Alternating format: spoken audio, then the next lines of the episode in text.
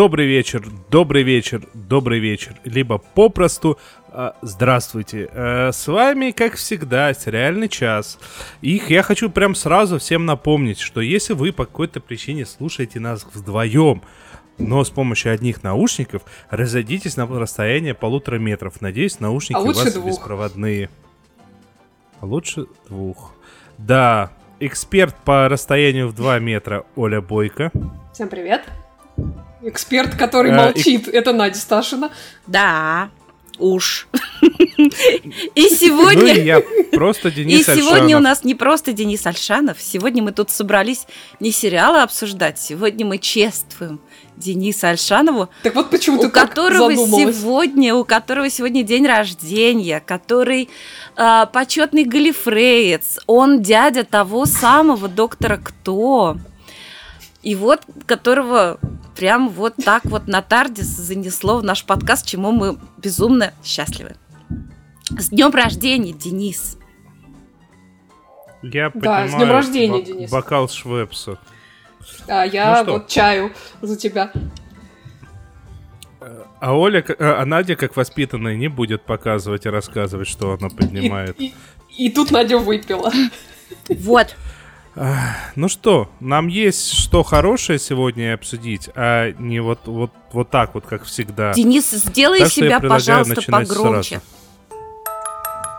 Эй, голубушка, да у вас депрессия. Вот хорошее средство. Будете принимать по одной-две каждый вечер.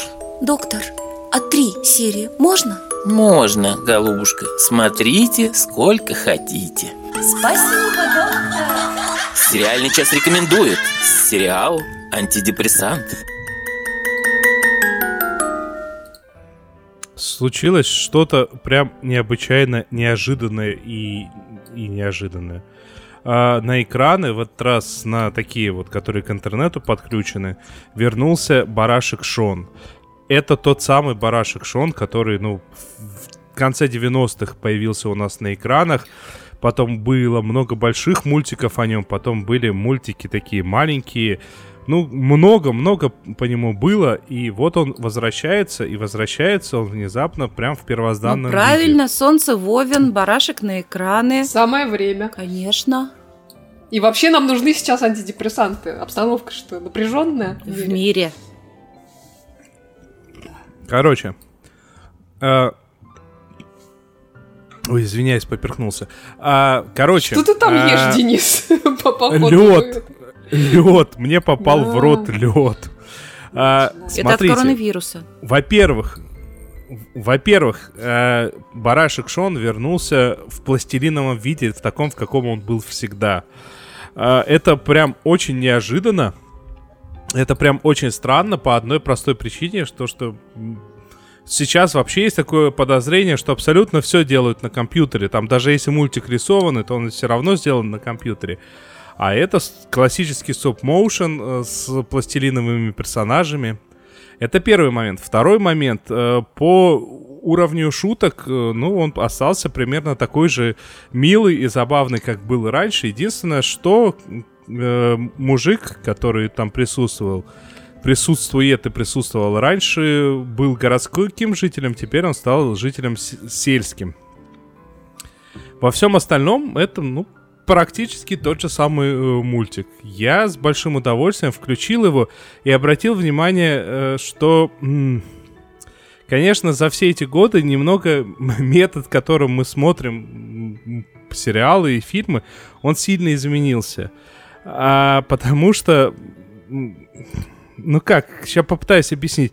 Я его попытался включить и заняться своими делами. А так как это полностью без слов, и это все на шутки, они здесь визуальные, все гигэги визуальные, все повествование визуальное. Здесь нету вообще ни одной фразы на экране.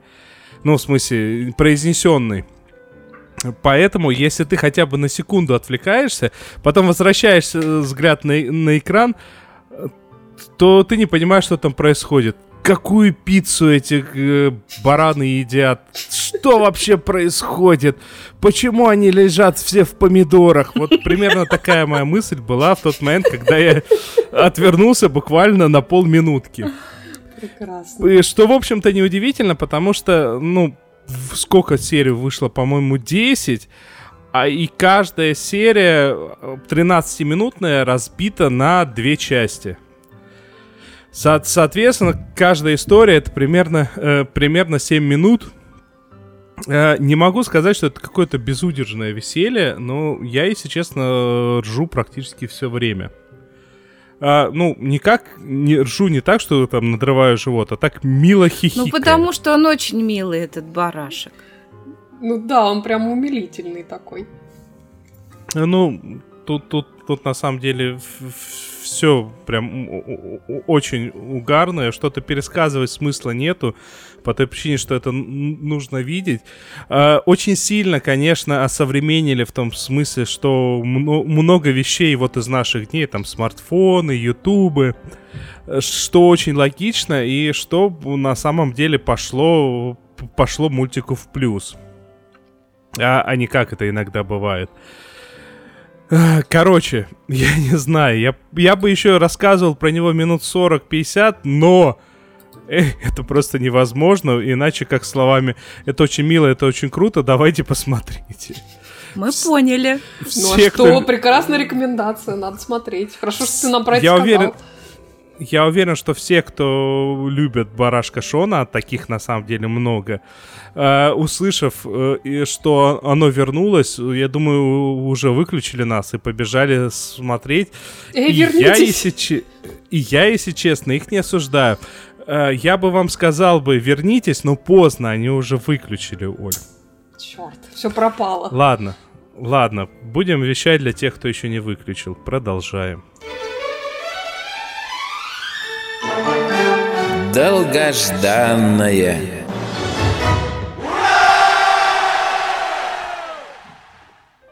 И правда, что ура, потому что с новым четвертым сезоном вернулся один из моих любимых э, текущих ситкомов э, One Day at a Time. э, Живем одним днем про веселую кубинско-американскую семейку. А, надо сказать, что судьба этого сериала висела практически на волоске, потому что после третьего сезона Netflix, на котором он выходил, сериал закрыл. И они как-то несколько месяцев скитались, можно сказать, в поисках кого-то, кто а, кто этот сериал спасет, и спаситель, к счастью, нашелся в лице канала Pop TV американского, так что теперь этот а, сериал выходит немножко в другом формате, он выходит по серии в неделю, а не сезон целиком, как а, это было на Netflix, и пока вышла только одна серия четвертого сезона, ну, в общем, учитывая, что а, серии там коротенькие, а, коротенькие по 25 минут. В общем, не могу сказать, что есть прямо много о чем рассказать, но а, тем не менее, мне эта серия показалась очень, очень удачной, поскольку она очень хорошо выстроена в, в том смысле, что для поклонников этого сериала она послужит, ну, в общем, таким нормальным продолжением, а для тех, э, кто смотрит э, этот сериал первый раз, поскольку все-таки новый канал и все такое, сразу очень толково и по полочкам а, раскладывают, кто есть кто. А делают они это там под предлогом переписи населения. О, классно. Э, к се- Да, к семейке Альварес приходит сборщик данных. На эту роль, кстати, пригласили э, известного комика Рэя Романа и даже там сделали э, реверанс его популярному э, когда-то ситкому «Все любят Реймонда», «Everybody loves Raymond». А, да, и вот этому сборщику быстро и очень весело докладывают, кто в этой семейке кому и кем приходится, и в каких отношениях состоит с остальными присутствующими персонажами. Вот. Причем там все это происходит в таких подробностях, что бедный сборщик там уже в итоге еле ноги оттуда уносит после этого дела, потому что, естественно, ситуация, э, что называется, too much information, э, слишком много подробностей ему вываливают. Вот. а, Да, так вот, персонажи эти, э, напомним, это глава семейства Пенелопы Аль- Альварес, ветеран и медсестра, которая в прошлом сезоне, ну, по таким идеологическим, скажем так, разногласиям разошлась э, со своим прекрасным бойфрендом, И теперь, значит, видит его в разных очень смешных ракурсах в людях, с которыми она пытается ходить на свидание. А, вот. Особенно там смешно, когда она видит его в салате, вот буквально в салате, а, который ей подают на свидание в ресторане. Это очень комично. Вот там с таким, с таким салатным листиком на причинном месте. Очень, очень прямо хорошо. Вот. А разошлась, собственно, она с ним а, потому, что бойфренд хотел детей, а она как бы уже нет потому что у нее там есть двое детей-подростков, а это старшая Елена, такая отличница, мега-активистка, все как любит у нас Денис, такая social just, just, justice warrior, вот, за что над ней очень, так, ну, по-доброму, но подтрунивают постоянно в этом сериале, вот, и младший Алекс, такой красавчик и звезда, любимец своей не менее звездной бабушки Лидии, которую играет великая Рита Морена, собственно, это такая матриарх семейства, а, которая ну, жжет просто не переставая. Шикарная бабуля. Вот, а в бабулю у нас влюблен начальник Пенелопе, доктор Берковец, которого, э, с которым Лидию у нас связывает, ну, такая исключительно платоническая а, дружба, вот, ибо вся ее страсть досталась уже ныне покойному мужу, которого она там постоянно поминает. Так, и они все это рассказали переписчику. Да, и все это они рассказали переписчику. Это очень, очень, очень классно сделано. Ну и там дополняет картину. Это лендлорд э, Альварсов, э, зовут его Шнайдер. Это такой богатенький бездельник, ну такой весь из себя привилегированный, но при этом он, ну, очень искренне, хотя зачастую довольно смешно, как бы старается быть ну, таким союзником менее привилегированных э, товарищей, как, например, наша э, латиноамериканская семейка. Но при этом э, он как бы ну да, он действительно часто выступает, выступает как самый комичный э, персонаж в этой во всей истории, но при этом э, его и нашу главную героиню связывает очень искренняя дружба, о чем вот эта свежая серия в очередной раз напоминает. Это очень здорово. Вот. В общем, я очень рада, что этот сериал, э, во-первых, не закрыли в итоге. Рада, что он вернулся. Вот, правда, я, насколько знаю, до карантина они успели отснять э, только 6 серий вот этого нового сезона, причем две последние из них э, чуть ли не без живой аудитории, а сериал все время снимается э, перед живой аудиторией. Вот. Так что. А почему не, знаю, не посадят будет... людей смеяться удаленно? Не знаю, не знаю. Ну, сейчас, видишь, они съемки прервали, ну, в связи с, э, с общей ситуацией. В общем, есть вероятность, что будет э, перерыв э, в показе. Но ничего, перерывом можно, например, воспользоваться, чтобы пересмотреть прекрасные первые три сезона. Тем более на Netflix они есть, так что, в общем, еще раз всем э, этот сериал рекомендую, я его очень он люблю. Очень, он очень-очень позитивный. Да, One Day я at a Time, живем одним днем простите, я просто пытался вспомнить, как называется вот этот вот перерыв в сезоне.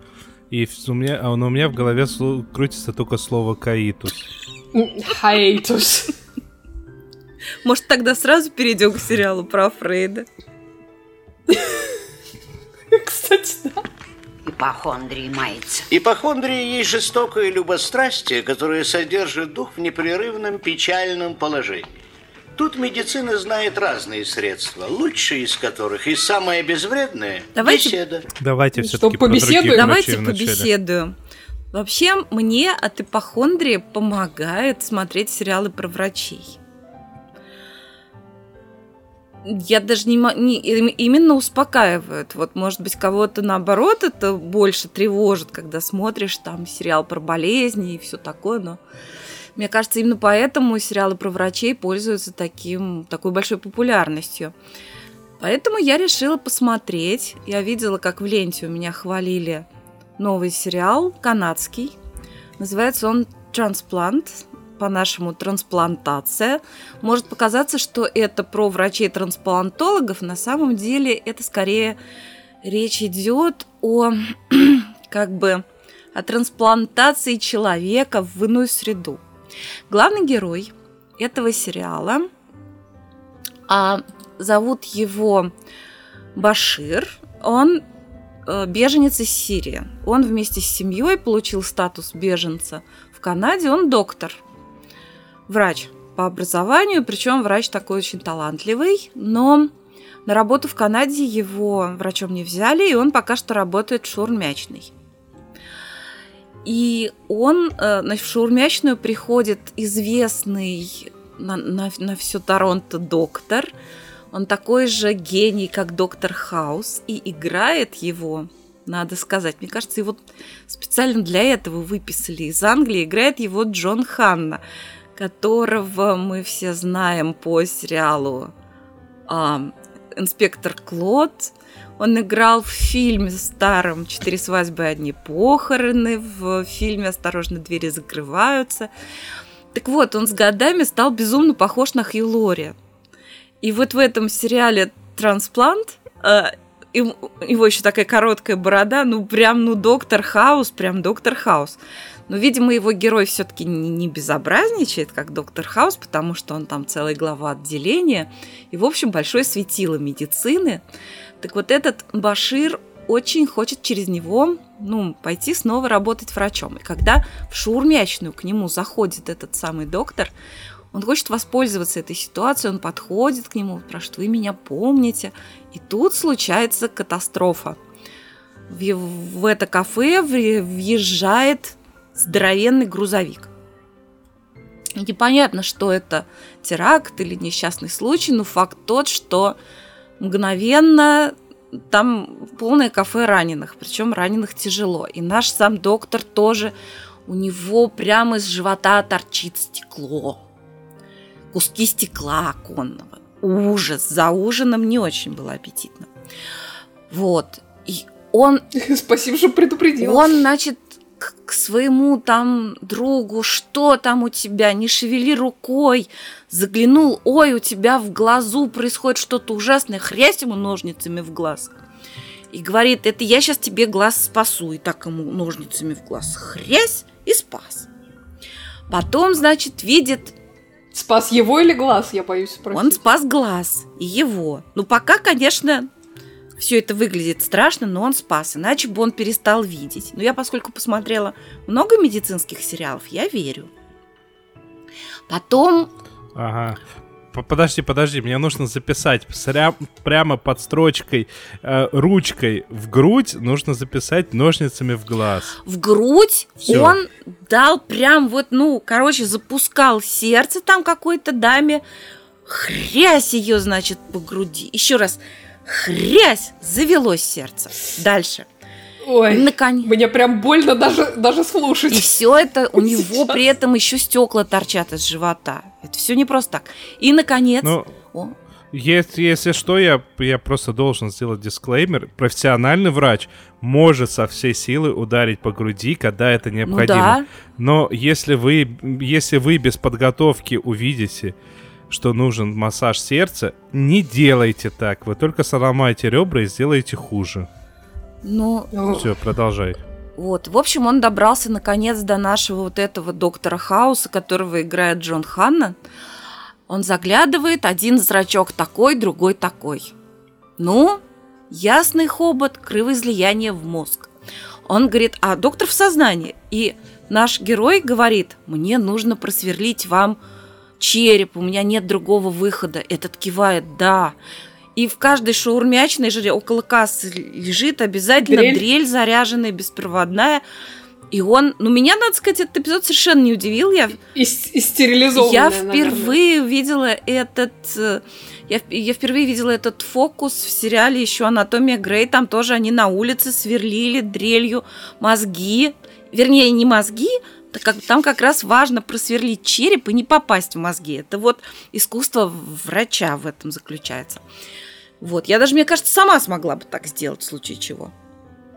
Ну, короче, он просверлил ему голову. Я просто я надеюсь, хочу я тебе, тебе не попадусь.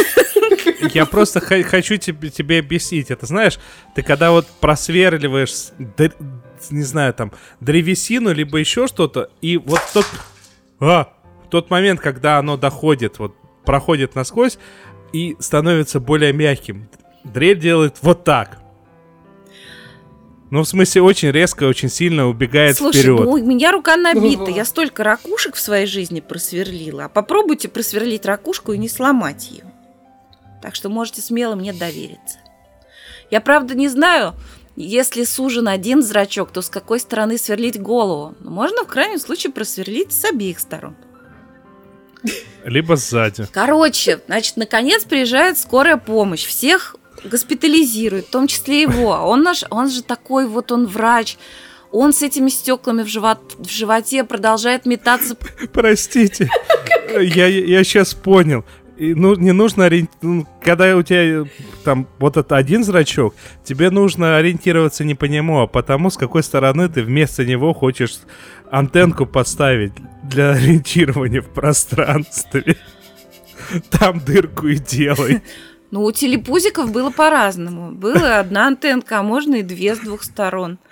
В общем, ситуация позволяет. В общем, Владимир Малышев мне советует, иди на кошках тренируйся. Ну уж нет. Я против, Да. не надо. Короче, наш врач прибывает в отделение скорой помощи, и все равно ему сказали, лежите тихо. Нет, он начинает метаться по отделению. Тут поможет, там поможет. Наконец, значит, вот эта врачиха, которая везла его в скорой помощи, она начинает с ним советоваться. Вот. А вот у нее вот что, он все советы дает правильно, всех спас, но при этом за ним ходит неприятный полицейский. Белый, блондинистый мужчина с неприятным лицом. А не вы ли теракт устроили? Что-то у вас подозрительный вид. А этот говорит, нет, это не я. И давай опять спасать людей. Там что-то врачи замешкались. Он спас от этого, от асфиксии А мальчика. стекло-то у него из живота Нет, вы- Он так и вытащили? бегал со стеклом. Смотри. Потом, значит, э, говорит, подождите, я выну у вас стекло. У вас есть аллергия на лидокаин? Он говорит, нет, но мне он не нужен. Она вынимает стекло так, он скрипит зубами. В общем, ну, драматическая ситуация. В общем, потом он всех поспасал, и наконец-то разобрались, что это не он устроил теракт, слава богу. А потом, значит, доктор Хаус очнулся и говорит, а позовите ко мне вот этого вот.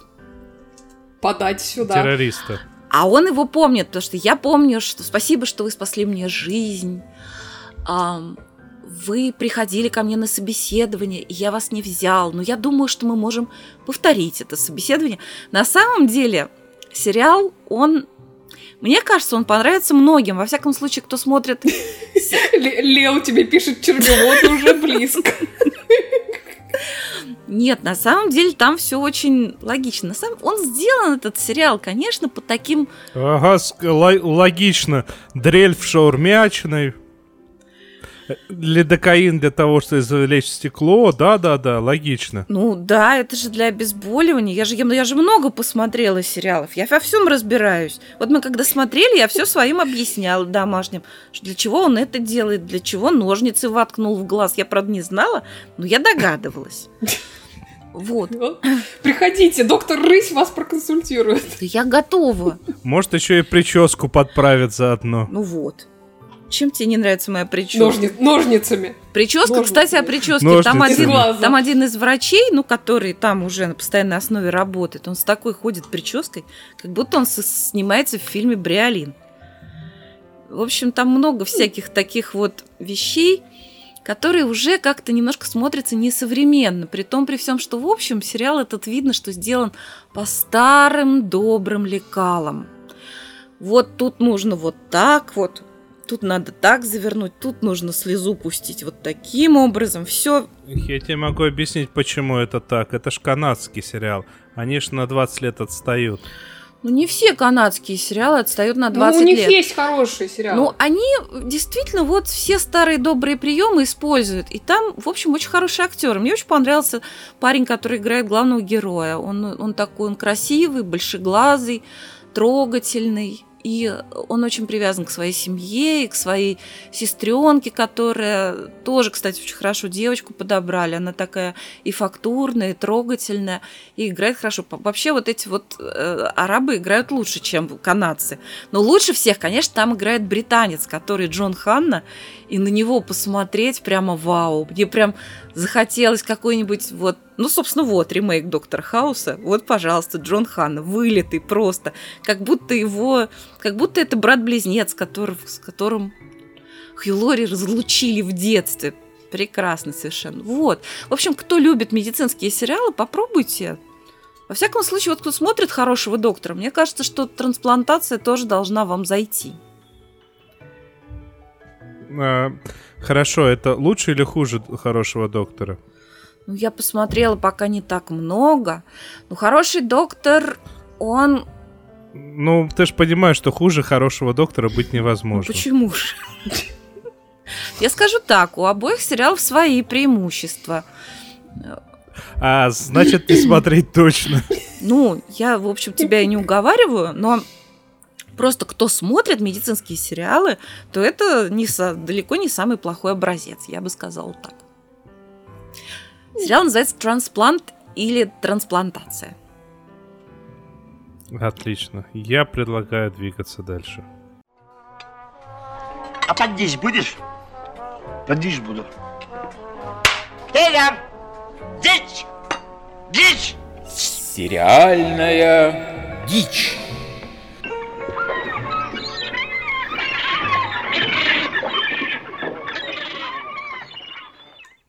Рассказывайте. Подавайте да, дичь. Netflix тут на медне выпустил новинку то ли австрийского, то ли австро-немецкого производства под названием Фрейд. Э, Фройд он называется по в оригинале. Вот, про него нам писал, по-моему, в прошлый раз Михаил Холодковский, ну и я решила таки сесть, э, посмотреть этот сериал. Посмотрела пока три серии из э, восьми, по-моему, и, честно говоря, в некоторой задумчивости пребываю, смотреть ли это дальше. Ам, по стилистике я бы сказала, что это такая помесь сериала «Алиенист» и «Penny Dreadful», э, который «Страшные сказки» или «Грошовые ужасы». Вот. То есть, э, чтобы вы понимали, это никакой не байопик, это такой исторический полухоррор, полубульварный детектив, ну, fiction, короче. А, и, собственно, этот сериал, он использует Зигмунда нашего Фрейда, и его разнообразные теории в качестве протагониста и, соответственно, соответственно двигателя сюжета. Надо сказать, причем, что мы а, много да. сегодня с Олей обсуждали в нашем чате. А, ну что, вот, Фрейд, сериал про Фрейда, да, пошутили, конечно, там про все, про то, про это. Много говорили об этом сериале, а потом я смотрю на наш постер и спрашиваю, а вот этот вот дяденька с бородой, это кто? Вот, таким образом вы можете посмотреть, как работает механизм вытеснения, видимо. Какая ты Эм, умная. Да. Ты же понимаешь, что люди сейчас подумают, что ты до сих пор веришь в те бредни, которые рассказывал Фрейд, и перестанут к тебе относиться с уважением. Нет, я, И, и не дадут тебе дрелью сверлить э, свою голову. Тут нужно опять, нужно опять поставить заставку. Прищемите, пожалуйста, голову дрелью. Ой, дверью, дверью, дрелью, неважно. В общем, А. прищемите. Да, так возвращаясь. да. Слушайте, ну надо сказать, что э, при всем при этом э, этот, этот сериал прям мгновенно превращается в мемы и расходится вот со всякими цитатками э, по Твиттеру. Я так понимаю, что там в одной серии появляется Хемингуэй со словами «Я сделал». Так, До, до туда я не досмотрела еще, честно говоря. Он, он, видимо, после третьей э, серии, значит, появляется. Но, э, возвращаясь немножко к содержанию, значит, э, он там появляется, поскольку Надя вот не узнала на постере, как вы понимаете, появляется там молодой Фрейд, то есть не матерый, а а молодой, который все еще пытается да, я знала его уже себе в имя. зрелом возрасте просто. Конечно. Ну, по фотографиям, может быть. Там, в общем, портретное сходство и присутствует, Мгм. надо сказать. Вот. А действие там происходит в Вене 1886 года. Значит, а, и вот этот самый Фрейд живет довольно бедно, пытается как-то продвигать, значит, свои вот эти нестандартные методы. Ну, надо сказать, без особого успеха. То есть коллеги на нем а, смеются, обзывают его еврейским шарлатаном. Вот. Причем до определенной степени это заслуженно. Там в самом начале, например, он готовится представлять э, коллегам, значит, свой метод э, гипноза для лечения истерии, но при этом гипнотизер из него, естественно, никудышный, поэтому он там просит свою служанку подыграть ему. Ну, то есть, ну, шарлатаны есть, чего. Вот. Кстати, служанка у него очень смешная, там она в какой-то из первых серий ему вы- выдает что-то типа э, «жениться бы вам, барин». Вот это прямо самое то. Причем жениться-то он там, между прочим, и не проще, тем более там невеста где-то на горизонте присутствует, а, значит, а, и он там ей какие-то письма все время пишет, вот, но при этом бедность и неодобрение, значит, со стороны матери этой самой невесты, она как-то э, препятствует, значит, отношениям, вот, э, ну, соответственно, видимо, от горя, я, может, и не от горя, а просто так, этот самый Фрейд ежедневно заливается кокаином, причем именно заливается, они там его не нюхают, а в этот... Э, в воде растворяют и, и, и выпивают. О, как. Или не в воде, ну не знаю, в чем там он его растворяет, но кокаин он там постоянно закидывается. Вот. И, значит, э, под этим самым кокаином он таскается на всякие светские мероприятия, типа оперы или там приемов э, в аристократическом семействе. Вот. Э, и там он попадает на некий спиритический сеанс и знакомится с медиумом, некая такая мисс Флёр э, Саламе, у которой бывают э, какие-то страшные и при этом очень точные видения, связанные с чередой убийств, которые, значит, в Вене в этот момент происходят. Вот, причем с одним из таких убийств э, сам Фрейд столкнулся когда полиция к нему принесла а, едва живую жертву, а, значит, одного из таких нападений. Вот, ну, она, правда, у него там умерла на столе, ну, собственно... Вот что значит не присверлить да. вовремя череп. Именно. Вот. А, ну и самая вот эта э, медиум, она в ужасе от своих видений и просит Фрейда ей помочь. А, вот. Причем она там, по-моему, чуть ли не единственная, на, на кого, э, значит, гипноз этого Фрейда действует. Потому что, по-моему, он там больше ни на кого не действует. Это очень смешно. А, вот. И таким образом они, значит, начинают а, как-то Э, ну, оказывается впутаны, скажем так, в расследование, которое ведет а, полиция. Вот, причем за всем этим безобразием стоит там какая-то шайка гипнотизеров, а, значит, которым гипноз, надо сказать, удается не в пример лучше, чем нашему Фрейду. Вот. Только я пока, честно говоря, не поняла, нафига, значит, они, извините выражение, вообще все это затеяли. Но там что-то это связано, значит, с положением Венгрии в Австро-Венгерской империи. А, то есть вот, там то есть, еще и политика. Там... Конечно, да. То ли они там какой-то переворот хотят устроить, то ли еще черт его знает что. Я, в общем, пока не поняла, честно говоря. Короче, намешали э, со страшной силой, значит, а, всего самого. В общем, ощущение реально, что это какая-то дикая дичь. А, то есть меня оно прям не покидает, но ну, такой там симпатичный актер играет этого Фрейда, ну, просто прямо очень хорошенький. И актриса, которая играет медиума, очень похожа на Еву Грин, которая как раз Пенни Дредфул у нас играла. Дэниел Раскин вот, спрашивает, э, медиум Лу Саломе играет? Э, Ее зовут Флёр Саломе. А. Э, я, я не помню, как зовут актрису. Анна Рамф, что ли, что-то такое. Ну, это все, все, собственно... Или Элла, да, спасибо. Вот, а, собственно, это все, по-моему, австрийские актеры или немецкие, может быть.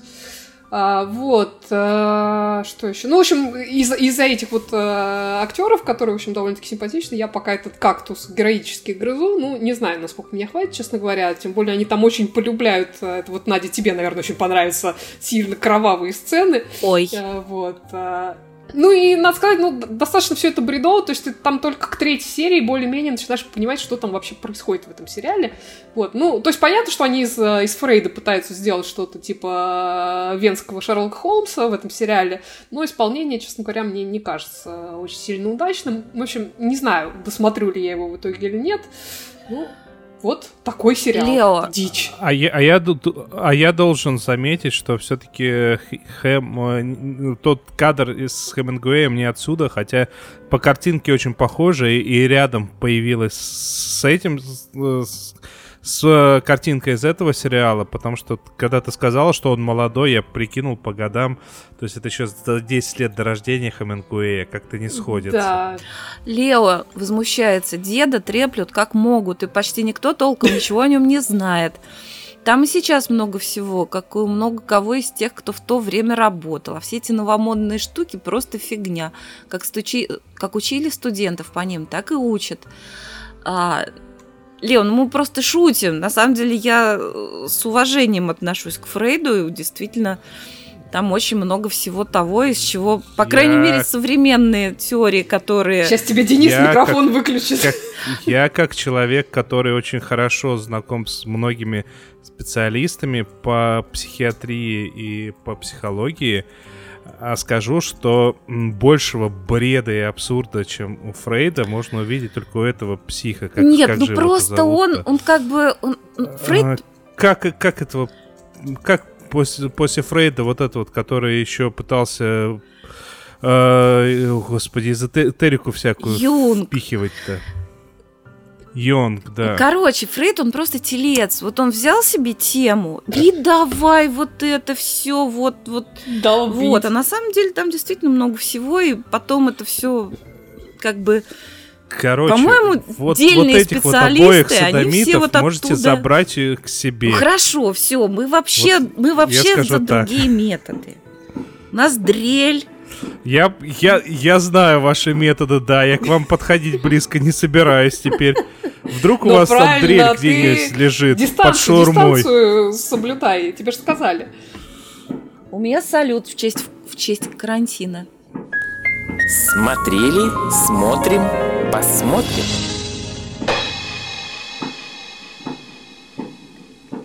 Ну, рассказывай Я давай не про ска- Гамору. Ну, про Гамору ты только что рассказывал.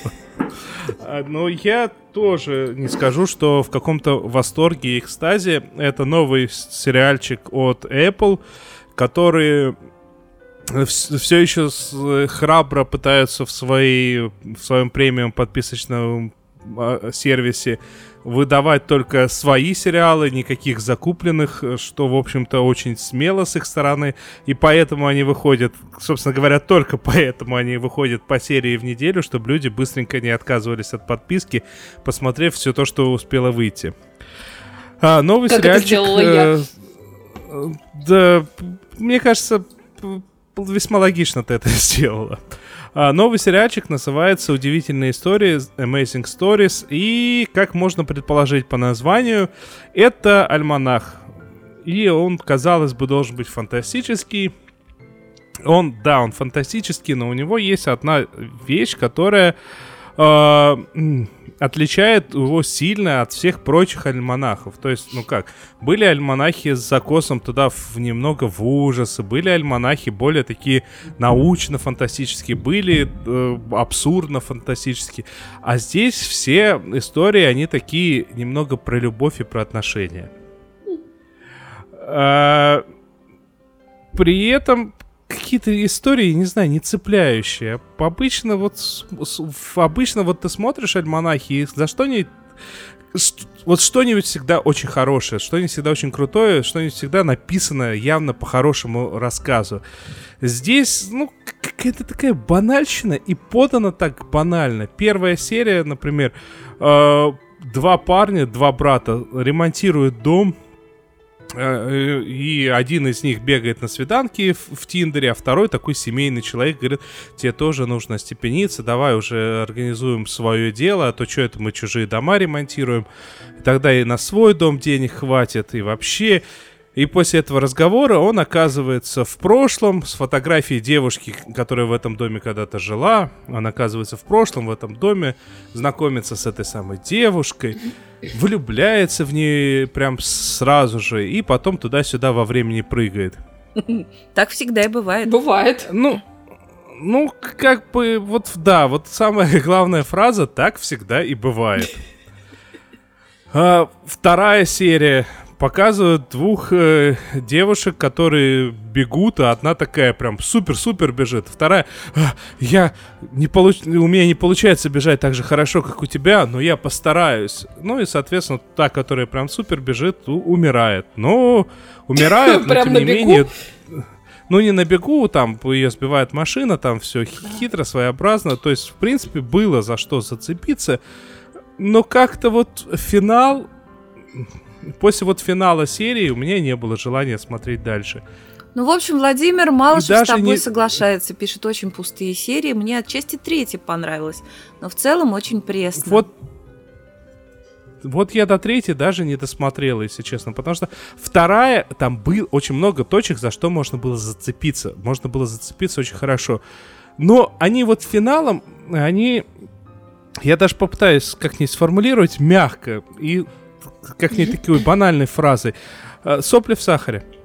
То есть э, финал очень такой хэппи-этный и при этом очень такой банальный очень такой глупый. Можно было придумать что-нибудь. А так в результате я посмотрел такой, ну что-то дальше не хочу. Скучно, приторно, банально, и это явно не та вещь, которую они могли зацепить, ну, Apple могли зацепить, чтобы не отписывались. В принципе, э, альманахи это такая вещь, ну, знаете ли, у меня есть подозрение, что альманахи в, в- в эпоху стримингов э, э, особо не смотрят, либо это должен быть какой-то такой альманах, прям выжимка, прям плотная выжимка в духе там черного зеркала, когда Мгм. вот все сверхконцентрированное, а, и чтоб тебе ты потом на следующий день обсуждал с, с- с коллегами, с друзьями после просмотра. А здесь, ну, ну, вот что я рассказал. Вы через пять минут забудете все, что я рассказал. И я бы забыл бы. Я даже посмотрев, хочу забыть. Понятно. Все понятно. Ну, вот так. Ну, что делать? Как-то, как-то вот так вот. Еще раз, называется «Удивительная история». Если у вас подписка только на Apple TV, то посмотрите. Если у вас подписка на что-нибудь еще, то как бы, а зачем вам оно все нужно? Вот. Ну что, поехали дальше. Досмотрели. Ну что, закончился, закончился, да, первый сезон Star Trek Picard, Звездный путь Пикард. Начало сезона мы с Денисом обсуждали в под нашем подкасте. Денис, я так понимаю, что ты не стал смотреть дальше. Я посмотрел половину второй серии, и Ага. если после первой серии у меня было ощущение, э, что это все-таки Звездный путь, то вторая серия прям очень сильно выдала, что э, создатели презирают все, что связано со Звездным путем, презирают все его наследие, презирают все, и они очень далеки от этого. Они никогда не делали научную фантастику явно, и они просто делали, ну, ну, ну такое в результате. И я, я бросил, и потом мне после этого еще попадались высказывания людей, которые, ну, которые хвалили первую серию, и которые очень много десятилетий треки, ну, в смысле, фанаты Стартрека, и они прям ругались, они досматривали до конца и ругались, и я такой, ух, как хорошо, что я бросил.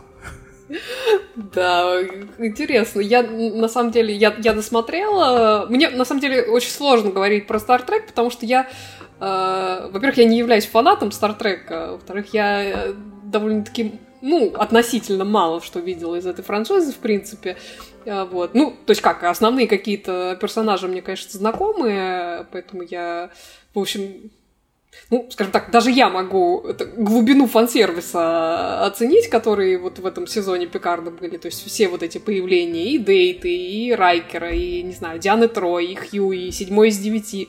А, как бы, кстати, она, вот Джерри Райан, из всех из них чуть ли не единственная, кто сейчас а, лучше выглядит, чем а, во времена, а, господи, где она там была, в Voyager. А, вот. Ну, понятно, что все эти появления, они в первую очередь, ну, конечно, они там по сюжету что-то там играют, но в первую очередь это фан-сервис. Вот. Э, Что мне, кстати, не кажется э, чем-то очень плохим, потому что все-таки я думаю, что фанатам Стартрека было приятно всех этих персонажей увидеть.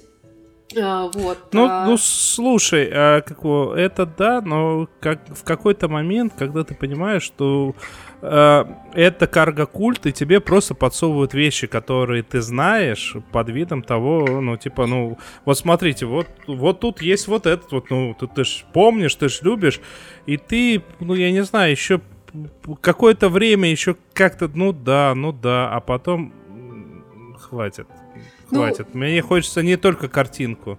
Мгм. Ты знаешь, вот а, нам Михаил Холодковский в прошлый раз а, комментарий написал, что значит Звездный путь Пикар кончается, похоже, тем, с чего начинается третий сезон Мира Дикого Запада. Роботы, или как их тут называют, синты, синтетики, типа дейты, захватывают или не захватывают мир. А, вот, на самом деле, это, это проблема. Это проблема, потому что, скажем так, вот эту тему а, про роботов а, человек, человекообразных, скажем так. А, вот, вот вся эта тема гораздо, гораздо, гораздо интереснее и в том же Battlestar Galactica, и в Humans, и даже даже в Westworld, который, в общем-то, не всегда мне нравится, но даже в этом сериале ну, гораздо интереснее это показано. Тут, ну, такой, ну, очень наивный. Я понимаю, что, в принципе, Trek э, сам по себе достаточно наивный сериал, и я не, скажем так, не говорю это как что-то плохое, в общем, в этой наивности а, ну, это такой идеализм прекрасный, который этой франшизе ну, слушай, свойственен, но все равно, ну, как-то ну, это... Слушай, ну, Оль, ну, по-детски ну, немножко. Ну, наивно, это очень своеобразно звучит,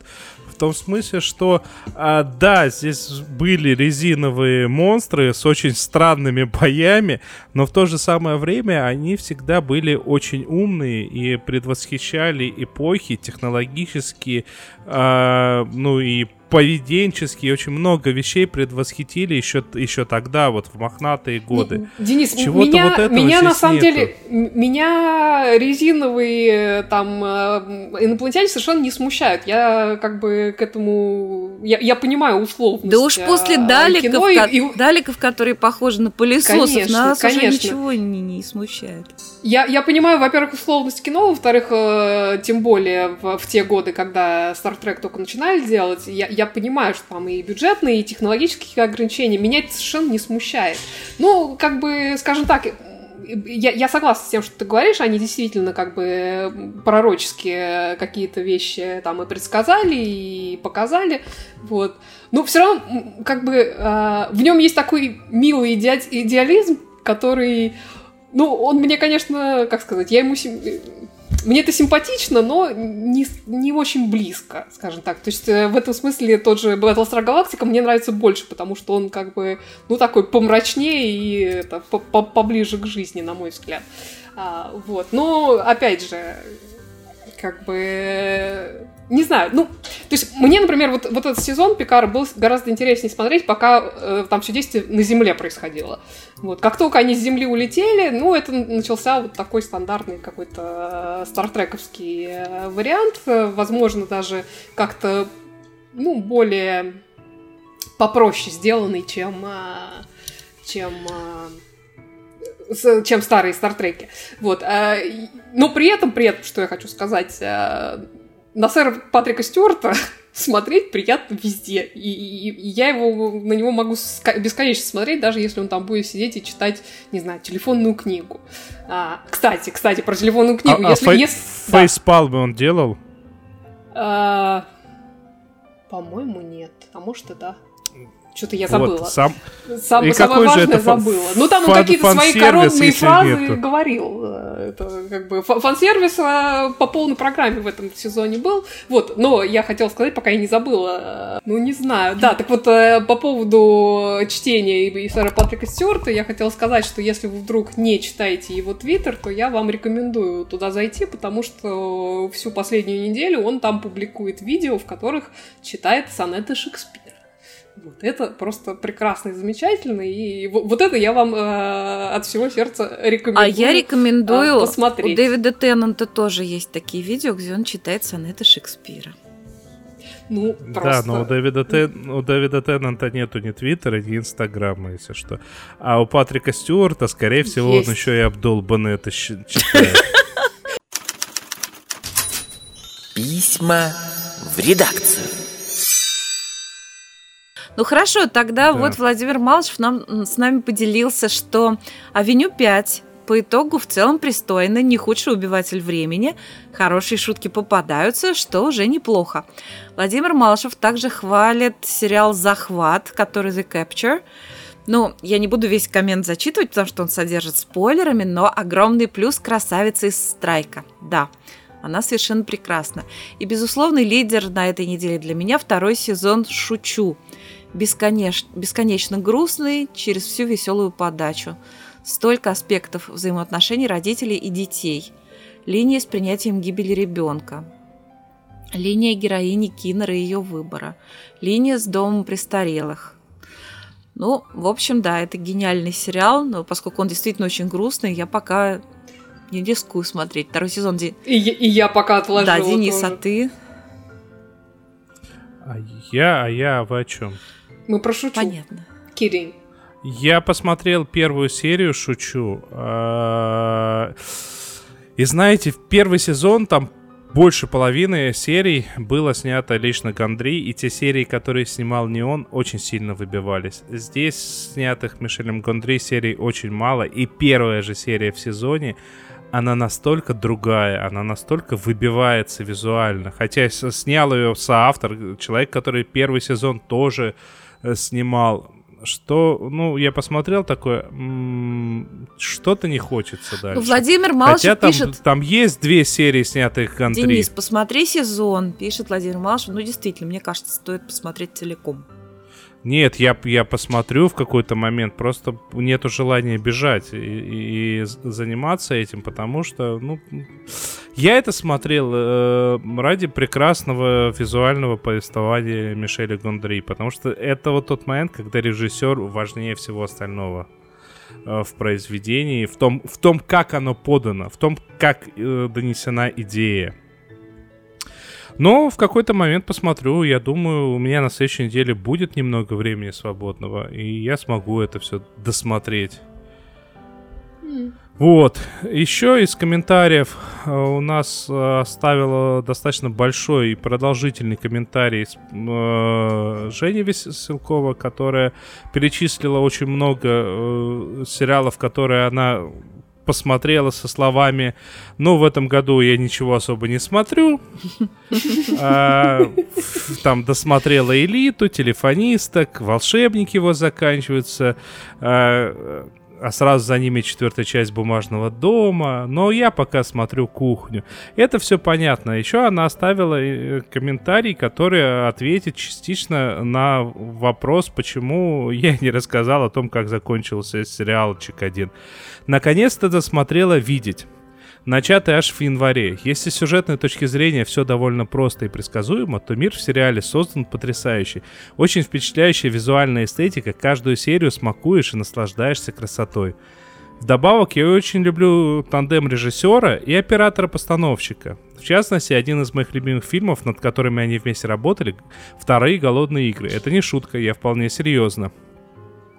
Э, Этот комментарий на самом деле очень сильно объясни- может объяснить, почему, досмотрев до конца э, это, то самое видеть, я к нему не вернулся и не рассказал об этом, потому что все моменты про очень продуманный, очень красивый, очень хорошо сделанный мир я озвучивал несколько раз.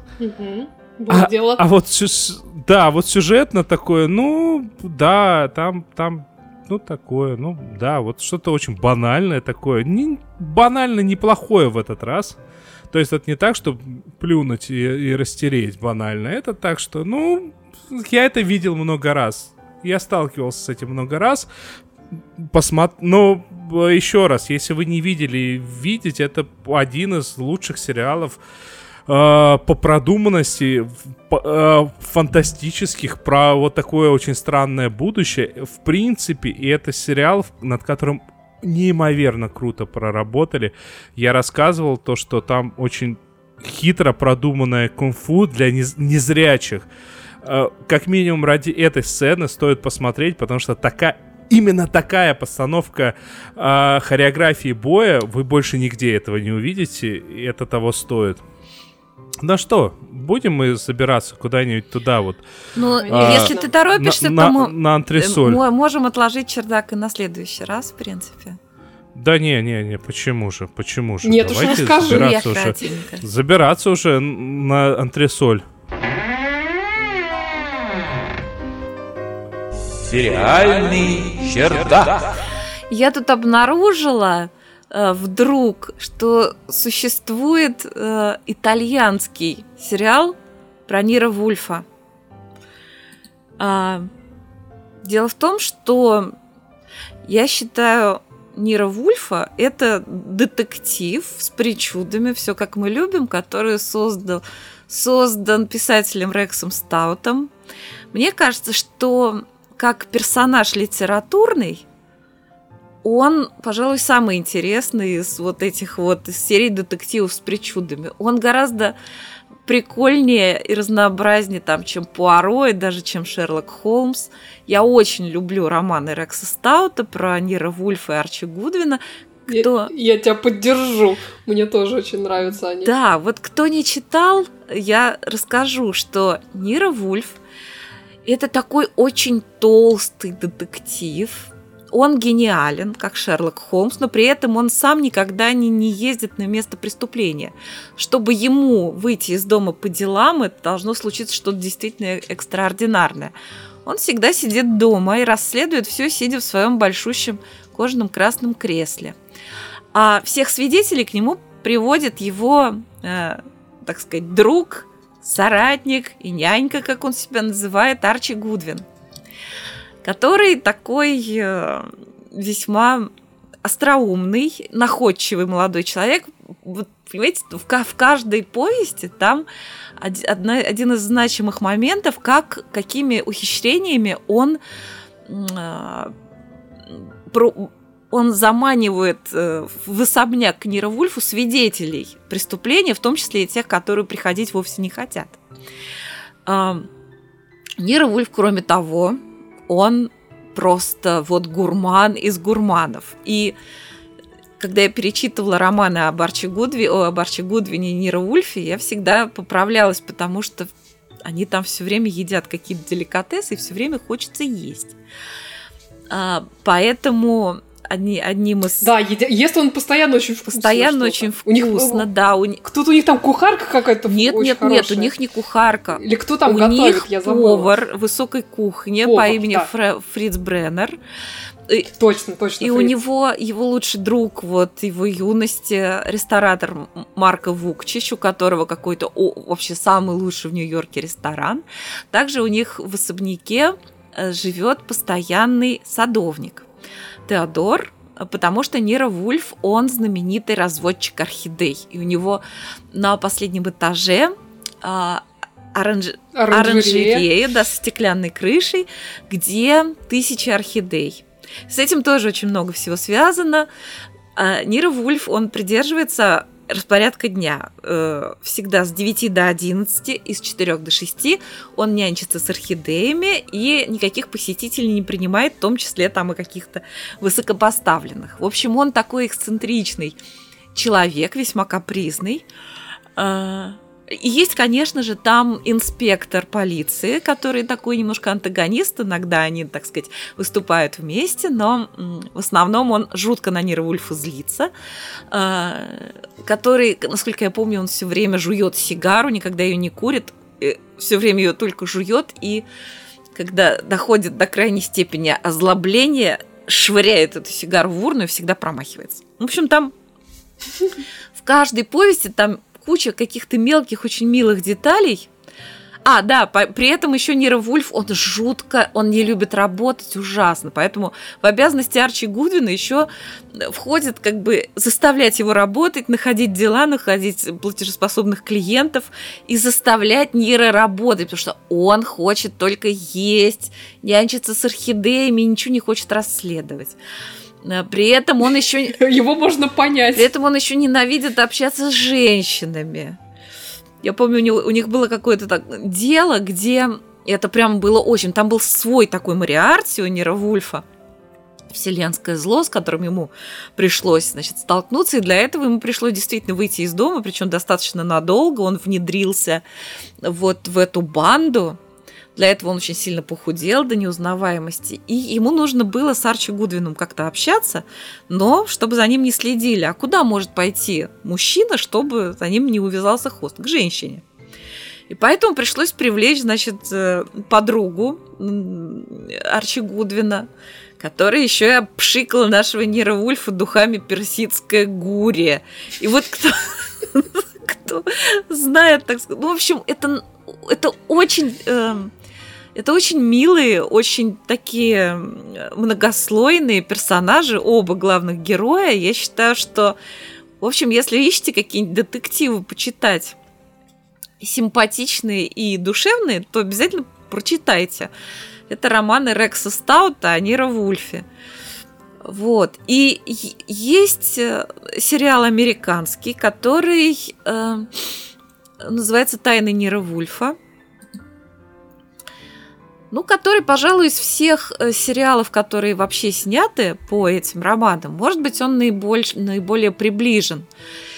Ну, по крайней мере, вот эту легкую атмосферу и юмор они пытаются передать закадровым текстом, потому что там действительно очень остроумно пишет именно... А, романы написаны как раз от лица Арчи Гудвина, который человек очень остроумный.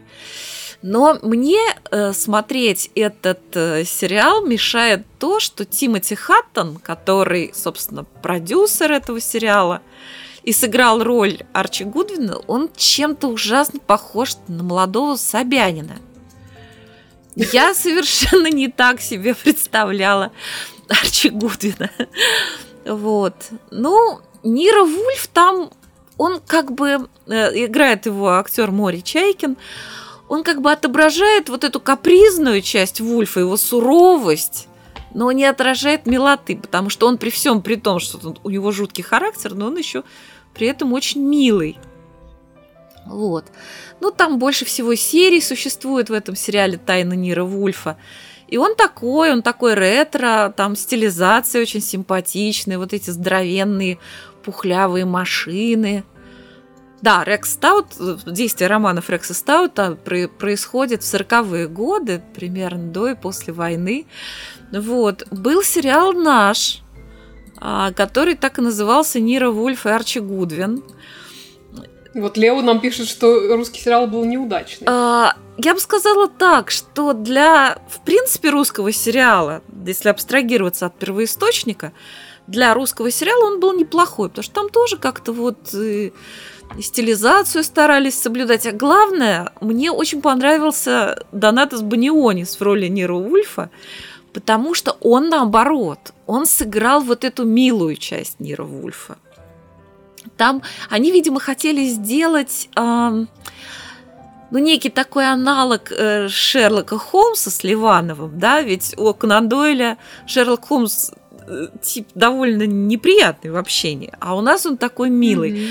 Вот они, видимо, хотели сделать так, чтобы и Нира Вульф тоже был такой исключительно милый и приятный человек, и это как раз удалось. Это что совершенно, так сказать, не соответствует, конечно, тому, как э, создал своего персонажа Рекс Стаут.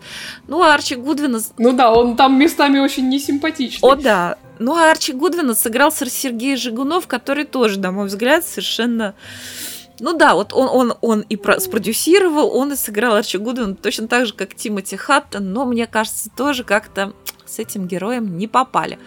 Вот, и я просто с, с большим удивлением обнаружила, что итальянцы тоже сняли сериал про Нира, Нира Вульфа. Ну так, якобы Нира Вульф решил приехать в Рим. А вот почему бы не приехать в Рим? Взял, приехал сразу. И он, и Арчи Гудвин заговорили на чистом итальянском языке. И особняк с орхидеями. Особняк они сняли, и Нира Вульф тут же вычислил, что тут произошло убийство. А орхидеи они перевезли, и Нира Вульф прочитал, «Ах вы мои орхидеюшки, да что же вас так помяли-то?» Вот, э, они решили... Это мило. Они решили временно нанять шеф-повара. Это была не такая простая задача, потому что Нира Вульф жаловался, что я не могу, они меня так достали на собеседовании. Каждый повар уверяет меня, что это именно его предок изобрел макароны. Ну, так вот. В Италии макароны. В общем... Не а еще быть. скажи, что макароны с сахаром. В общем, если вы любите такие ретро... Молочный суп. А? Молочный суп, да, еще скажи. Каждый повар в Италии говорит. Молочная Это лапша. мой... Это мой дед сказал, что нужно ракушки залить соленым молоком. Ну, в общем, э, надо сказать, что в итальянском сериале повар пока что самый, на мой взгляд, колоритный персонаж. Вот. Ну, в общем, если вы любите ретро-детективы, там тоже вот стилизация, вот эти все старые машинки. Детективные сюжеты у Рекса Стаута очень, на мой взгляд, хорошие. И легкая такая музычка, вот, и, вот это уже легкость такая в музыке, она и в сериале американском «Тайны Нира Вульфа» это тоже есть. Но итальянцы довели это просто до э, чего-то, ну, до гротескного чего-то. То есть там музыка такая, как будто это итальянская комедия. А типа, ну пойдем, кого это у нас тут сейчас убили, ха-ха. Ну, не знаю. Вот, в общем, очень-очень легкий детектив. А кто это у нас тут мертвенький лежит? Кому это сейчас отчекрижим от его яички? Вот. В чем-то, пожалуй, мне итальянский даже более, больше американского понравился, потому что он более динамичный. Но он все-таки снят уже в 2012 году. Вот. Ну, он такой, конечно, театральный, все там играют преувеличенно, вот такая более театральная манера игры, но посмотреть можно, вот если просто вам хочется посмотреть чего-то легкого. Но кто не читал Рекса Стаута, я... Лучше почитайте. Лучше почитайте, да, потому что это очень классная, классная детективная серия. Вот так. Ясно. А я всегда был уверен, что Нира Вульф это автор. Эй. Он нет. А, ладно, я предлагаю на этот моменте заканчивать. А Лео спрашивает, Уважаемые итальянский наши- сериальчик называется Нира Вульф. Просто Нира Вульф и все. От- Отлично. А, у меня вопрос к нашим уважать, э, уважаемым слушателям, которые, может быть, пока еще не зрители. А, у нас появилась идея э, дублировать свою трансляцию еще в еще куда-нибудь, например, э, начать с Твича. Если э, вам кажется этот канал более удобный для просмотра, пожалуйста, напишите, не знаю, там в чат в Телеграме, либо э, в Твиттере, либо в Фейсбуках э, во всяких. Надо. Не и не слушайте Надо Надю Сташину. Пишите. Пишите. Так, это Не пе- надо первый момент. ключи Надя на Сташина стол, боится, что ей... надо. пр- как- Надя Сташина боится, что ей придется играть в Dark Souls, она не сможет справиться с первым противником, будет все как всегда. Так, э, значится, это был сериальный час, э, который должен поблагодарить всех, кто его поддерживает лайками, пальцами вверх, хорошими оценками, плохими оценками. А главное, поддерживайте нас и дальше. То есть вот в этому выпуску можно там палец вверх поставить, либо, не знаю, там 5 звездочек. Это хороший коньяк, выдержанный. А, где есть оценка XO, поставьте XO, оно того стоит. Мы должны поблагодарить всех, кто нас поддерживает финансово. Наших патронов на Патреоне, которых уже много. Ух! А, при Ура! этом нужно сказать, что все остальные тоже могут нас поддержать. Э, Все ссылочки в описании. Становитесь нашими И патронами. спасибо большое А, всем, кто это делает. Да, так, нас можно найти в Твиттерах, в Фейсбуках, в Телеграмах. Обратите внимание, в Телеграме появился, в- у канала появился чат. Там иногда случаются баталии, иногда случаются не баталии. А, ну, то есть время от времени там даже кто-то разговаривает. А, это все, что я хотел сказать. Еще осталось представить вот этих вот а, людей, которые оказываются не голоса в моей голове, как мы сегодня все убедились. Это Надя Сташина. Это Оля Бойко. И сегодняшний именинник Денис Альшанов провел трансляцию. Всем спасибо. Всем, всем пока. спасибо большое. Спасибо, всем пока.